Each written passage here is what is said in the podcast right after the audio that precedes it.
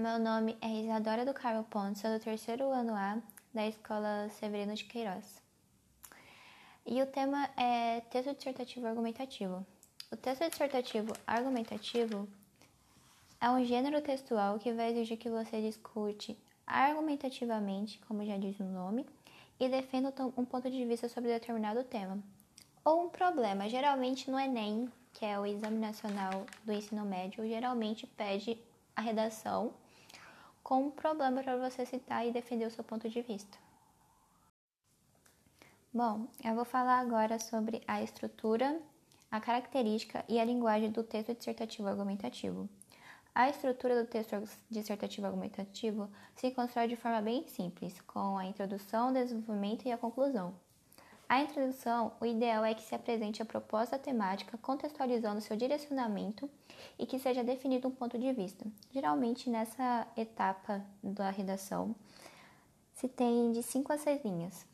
O desenvolvimento trabalha o argumento fundando suas ideias e trazendo informações importantes no papel de convencimento do leitor.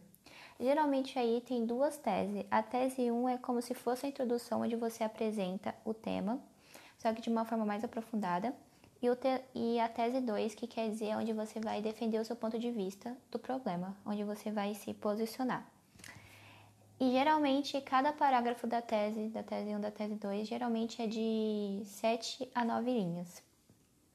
Já a conclusão, é importante sintetizar o ponto de vista. Já no Enem, essa, essa conclusão geralmente é em forma de proposta de intervenção, onde você vai achar uma proposta para acabar com o problema ou diminuir ele. Mas em texto simples é como se fosse retomar em forma de síntese o que foi apresentado, usando o conectivo de conclusão, como portanto, dessa forma e entre vários outros.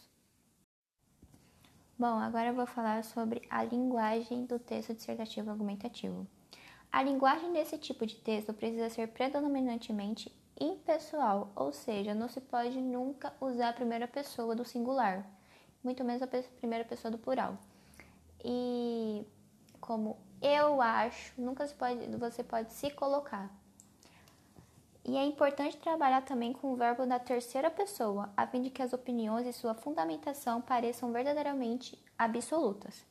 Apesar disso, pode ser interessante discussões mais sociais, com proposta de conscientização, apresentar alguns trechos com a primeira pessoa do plural, nós, de forma que a discussão inclua o leitor. Ou seja, se você estiver na sua tese, na tese 1 ou na tese 2 e quiser em algum momento incluir você e, os, e todo o resto da população, você pode sim usar, como já foi dito, o, a terceira pessoa do plural, nós.